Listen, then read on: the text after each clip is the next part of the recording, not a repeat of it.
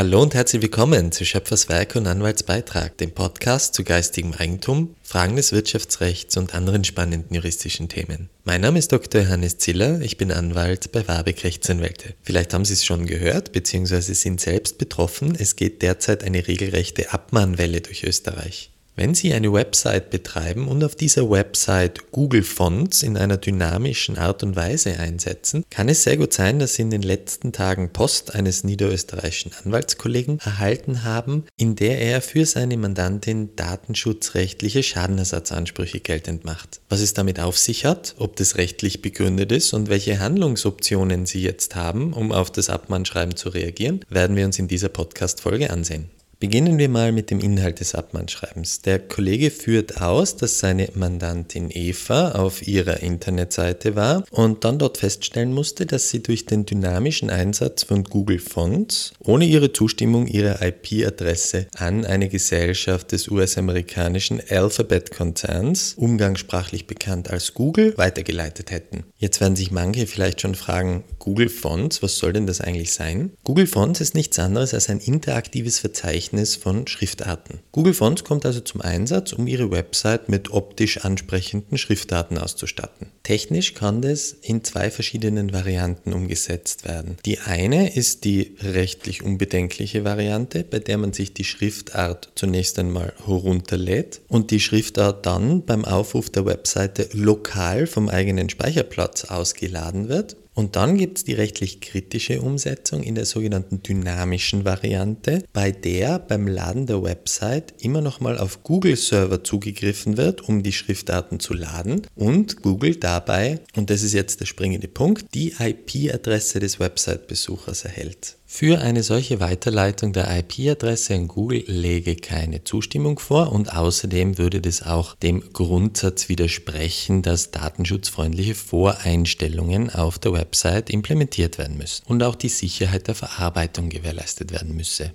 Aus dieser behaupteten Datenschutzverletzung werden jetzt mehrere Ansprüche abgeleitet. Einerseits wird ein Unterlassungsanspruch behauptet, man sei also verpflichtet, schriftlich zuzusichern, dass solche Datenschutzverletzungen nicht mehr begangen werden. Und des Weiteren bestehe ein Anspruch auf immateriellen Schadenersatz gemäß Artikel 82 DSGVO. Dazu wird im Abmannschreiben dann verwiesen auf eine recht aktuelle Entscheidung des Landgerichts München vom 20. Jänner 2022, wo tatsächlich in einem ähnlich gelagerten Fall ein immaterieller Schadenersatz in Höhe von 100 Euro zugesprochen wurde. Genau diese 100 Euro werden jetzt auch begehrt. Zu guter Letzt wird dann auch noch ein datenschutzrechtlicher Auskunftsanspruch geltend gemacht. Den kann man aber wieder vergessen, wenn man bereit ist, eben die geforderten 100 Euro plus einen Kostenersatz von 90 Euro zu leisten. Mit dieser Zahlung von insgesamt 190 Euro wäre die Angelegenheit dann endgültig erledigt. So, da haben wir jetzt eine ganze Reihe von interessanten Rechtsfragen, die wir jetzt der Reihe nach durchgehen werden. Frage Nummer eins: Ist denn eine dynamische IP-Adresse ein personenbezogenes Datum und unterfällt damit dem Datenschutz nach der DSGVO? Prinzipiell muss man diese Frage bejahen, obwohl es durchaus auch kritische Stimmen in der Literatur gibt und man eine weitere Voraussetzung prüfen muss. Dazu komme ich dann gleich. Der Frage ist mal vorauszuschicken, was denn ganz generell personenbezogene Daten sind. Personenbezogene Daten sind nach der Definition der DSGVO alle Informationen, die sich auf eine identifizierte oder identifizierbare natürliche Person beziehen.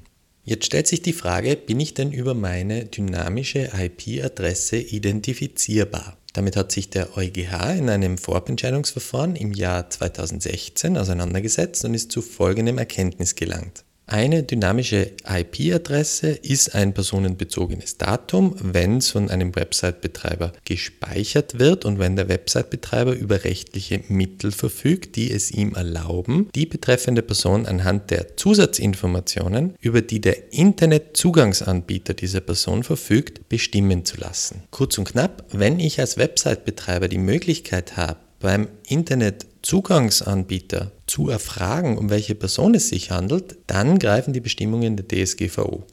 Jetzt habe ich mir dazu die Frage gestellt, können das Internetzugangsanbieter in der Praxis überhaupt? Das weiß ich schlichtweg nicht, vielleicht wissen das andere besser. Aber ich habe deshalb einfach mal nachgefragt. Ich habe also gestern ein E-Mail an Magenta geschickt, das ist nach meinem Wissensstand der Internetzugangsanbieter der Abmahnerin und habe da mal ganz generell, ohne Angabe von irgendwelchen IP-Adressen, nachgefragt, ob Magenta überhaupt prinzipiell in der Lage wäre, nachzuvollziehen, wer eine dynamische IP IP-Adresse zu einem bestimmten Zeitpunkt hatte. Da bin ich wirklich schon sehr auf die Antwort gespannt und werde es dann auch im nächsten Podcast gern berichten, wenn ich da was höre. Die Einstufung von dynamischen IP-Adressen als personenbezogene Daten steht auch insofern in der Kritik, als man die IP-Adresse ja immer nur einem Gerät zuordnen kann und gar nicht genau weiß, wer denn jetzt gerade vor diesem Gerät sitzt.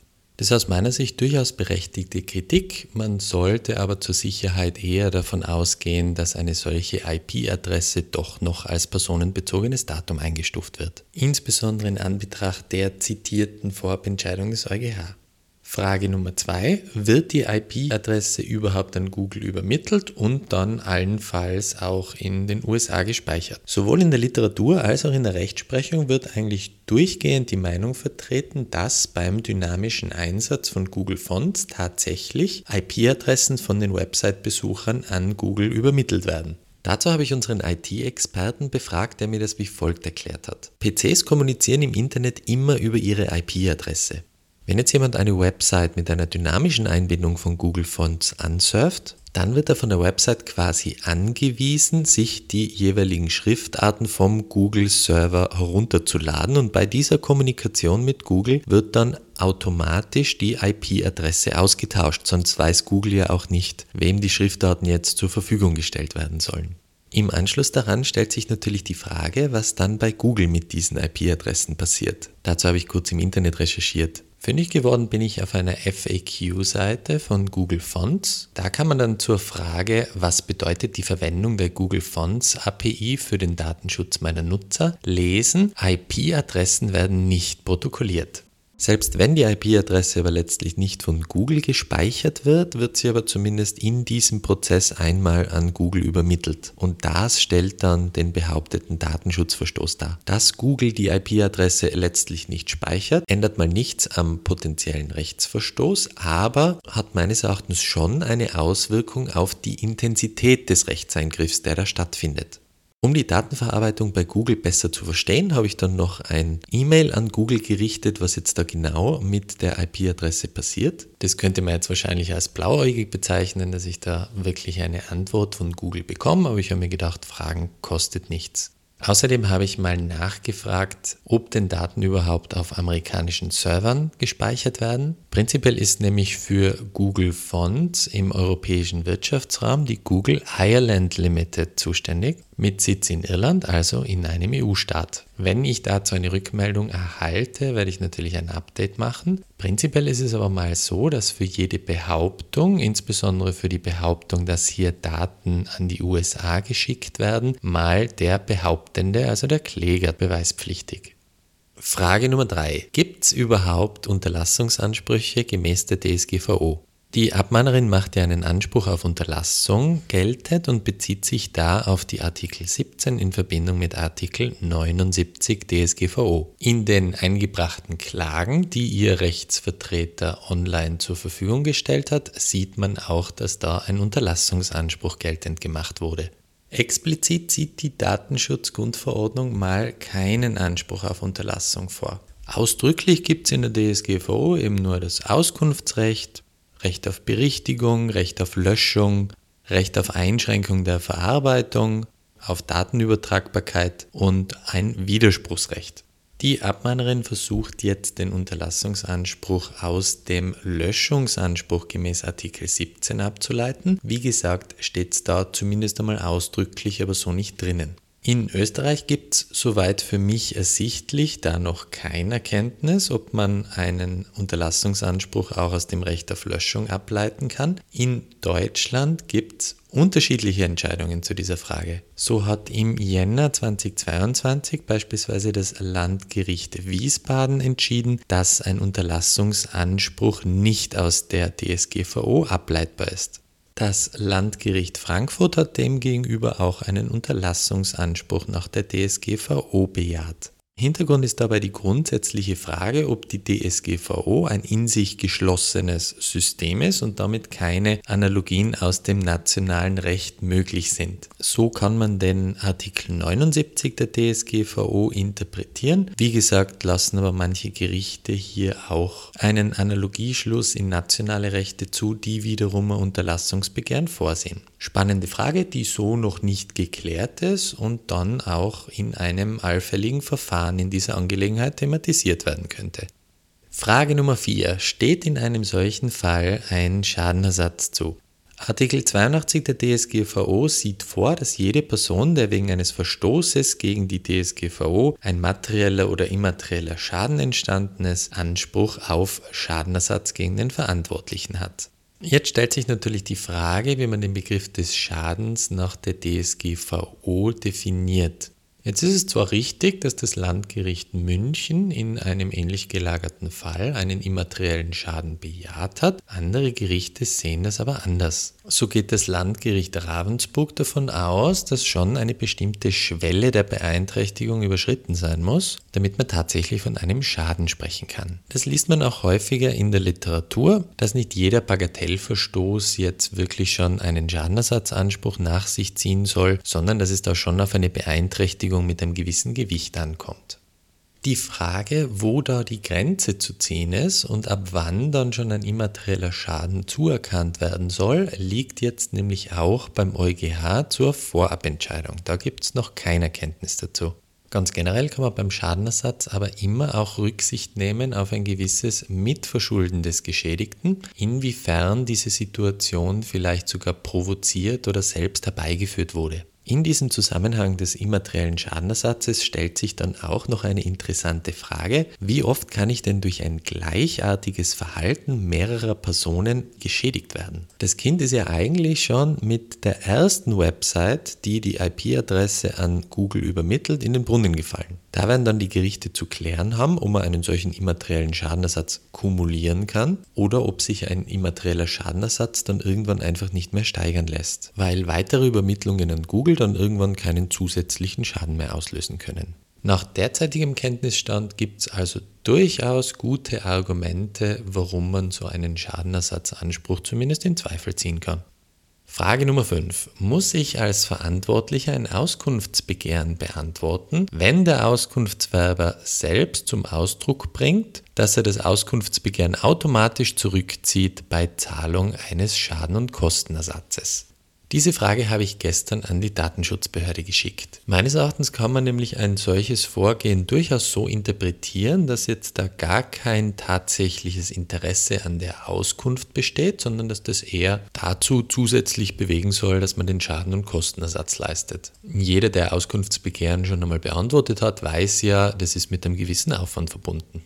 Die Datenschutzbehörde hat dann recht schnell auf mein E-Mail und die E-Mails von ganz vielen anderen geantwortet und beurteilt das so, dass der Antrag auf Auskunft jedenfalls behandelt werden muss. Wenn Sie also nicht zahlen wollen, dann sollten Sie sorgfältig überprüfen, ob die IP-Adresse der betroffenen Person in irgendeiner Form gespeichert wurde, etwa in Logfiles. Dann ist innerhalb der Regelfrist von vier Wochen, wie die Datenschutzbehörde schreibt, eine Auskunft zu erteilen. Man trotz sorgfältiger Recherche zum Ergebnis gelangt, dass die IP-Adresse eben nicht gespeichert wurde, dann kann man eine Negativauskunft erteilen, die lauten könne, wir verarbeiten keine sie betreffenden personenbezogenen Daten.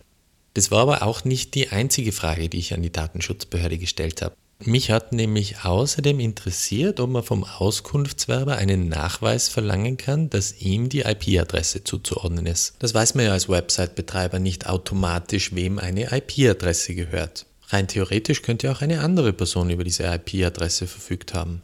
Bei dynamischen IP-Adressen kommt dann noch zusätzlich hinzu, dass die mit der Zeit wechseln. Dementsprechend müsste man schon auch einen Zeitraum definieren, zu dem man über eine bestimmte IP-Adresse verfügt hat. Sonst könnten ja potenziell Auskünfte über andere Personen gegeben werden, die später diese dynamische IP-Adresse hatten und ebenfalls auf der Website gesurft haben.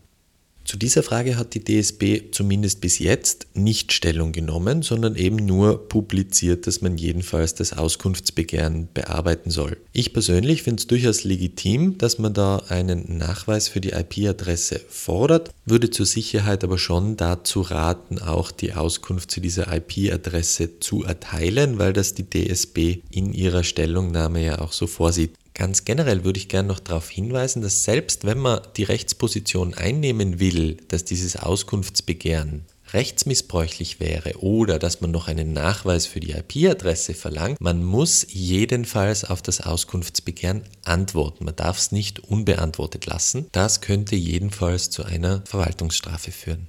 Abschließend habe ich die DSB übrigens auch noch gefragt, ob sie denn vorhat, Strafen über Verantwortliche zu verhängen, die Google Fonts eben dynamisch eingesetzt haben, dies aber unverzüglich nach Kenntnisnahme dann auch wieder beheben. Allfällige Strafen müssen ja auch nach der DSGVO immer dem Anlassfall verhältnismäßig und entsprechend sein. Diese Frage hat die DSB bisher nicht beantwortet, vielleicht kommt aber noch was. Frage Nummer 6. Ist ein solches Vorgehen mit Massenabmahnungen nicht rechtsmissbräuchlich?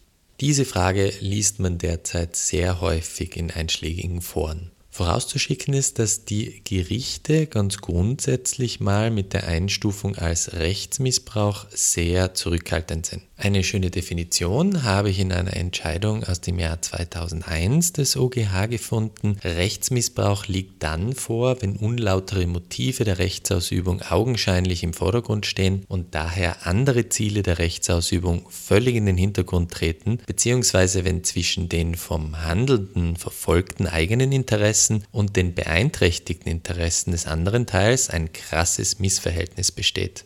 Ob ein Rechtsmissbrauch oder ein schikanöses Inanspruchnehmen vorliegt, ist dann immer eine Einzelfallentscheidung. Da kommt es dann also sehr auf die Umstände des Einzelfalls an. Diese konkreten Umstände werden ja gerade gemeinsam von uns allen erhoben. Das heißt, wir finden raus, in welcher Anzahl diese Abmahnschreiben rausgingen, wer aller betroffen ist, in welchen Branchen das passiert. Manche mutmaßen ja auch, dass da durchaus eine Software im Hintergrund im Einsatz sein könnte, um hier systematisch Webseiten aufzufinden, wo Google Fonts dynamisch zum Einsatz kommt. Fixe Erkenntnisse dazu gibt es aber nach meinem Wissensstand noch nicht.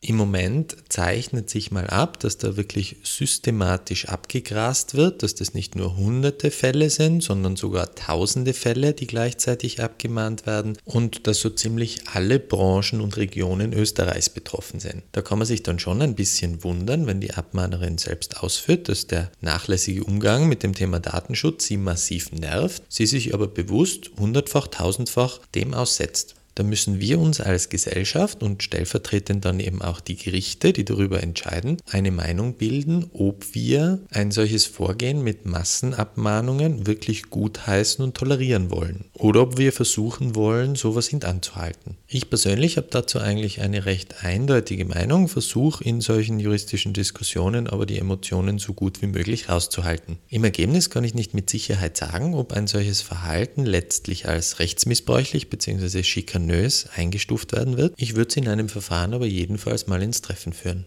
So, das war jetzt insgesamt recht ausführlich. Jetzt ist natürlich die Frage für Sie, was machen Sie damit? Was soll ich denn jetzt tun? Es gibt für Sie mehrere Möglichkeiten. Möglichkeit Nummer eins, Sie wollen sich mit der Thematik nicht näher auseinandersetzen und wollen das Thema endgültig abhaken. Dann haben Sie natürlich die Möglichkeit, die geforderten 190 Euro zu bezahlen und die Angelegenheit ist für Sie beendet. Mit einer solchen Zahlung trägt man jetzt natürlich nicht unbedingt dazu bei, dass man solche Abmahnwellen für die Zukunft verhindern kann, aber ich möchte mich jetzt da nicht als Moralapostel aufspielen. Das ist Ihre persönliche Entscheidung. Wenn Sie die Website nicht selbst programmiert haben, sondern da ein anderer die Website-Programmierung vorgenommen hat, dann sollten Sie aber jedenfalls vor einer Zahlung sich mit dem Programmierer abstimmen. Sonst könnten Sie einen potenziellen Regressanspruch verlieren.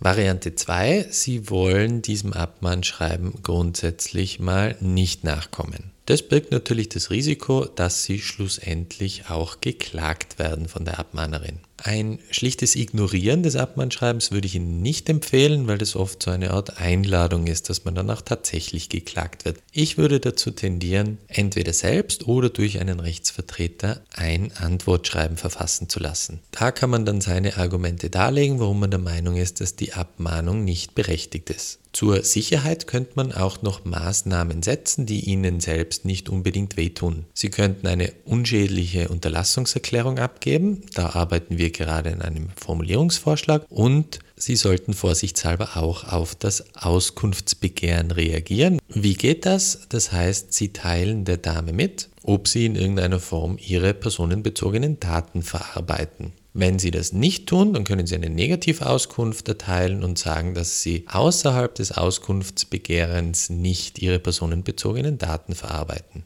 Dann gilt abzuwarten, ob die Abmahnerin auch noch zivilrechtliche Schritte folgen lässt. Vielleicht interessant zu wissen für Sie ist, dass mit jeder Klagseinbringung automatisch dann schon Gerichtsgebühren eingehoben werden, die der Kläger mal vorstrecken muss.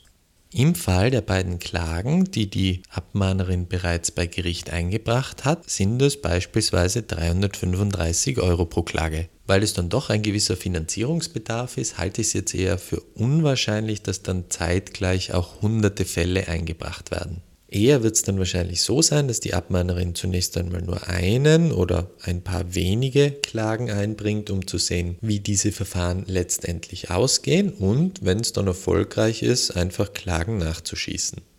Variante 3 möchte ich nur erwähnt haben. Es ist nämlich auch möglich, nicht nur passiv zuzuwarten, ob man jetzt da geklagt wird oder nicht, sondern man hätte auch die Möglichkeit, eine sogenannte negative Feststellungsklage bei Gericht einzubringen. Damit möchte man vom Gericht feststellen lassen, dass diese Abmahnung zu Unrecht erfolgt ist. Naturgemäß müssten in einem solchen Fall Sie als Kläger Gerichtsgebühren vorschießen und es ist damit natürlich ein Prozessrisiko verbunden. Das wäre eine Variante, wenn man selbst aktiv vorgehen möchte. Man kann genauso aber auch einfach zuwarten, wie sich die anderen bereits anhängigen Klagen entwickeln.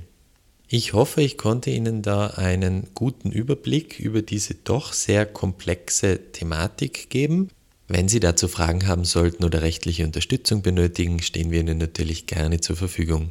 Fragen, Feedback und Anregungen zum Podcast können Sie gerne an unsere E-Mail-Adresse podcast.warbig.at schicken.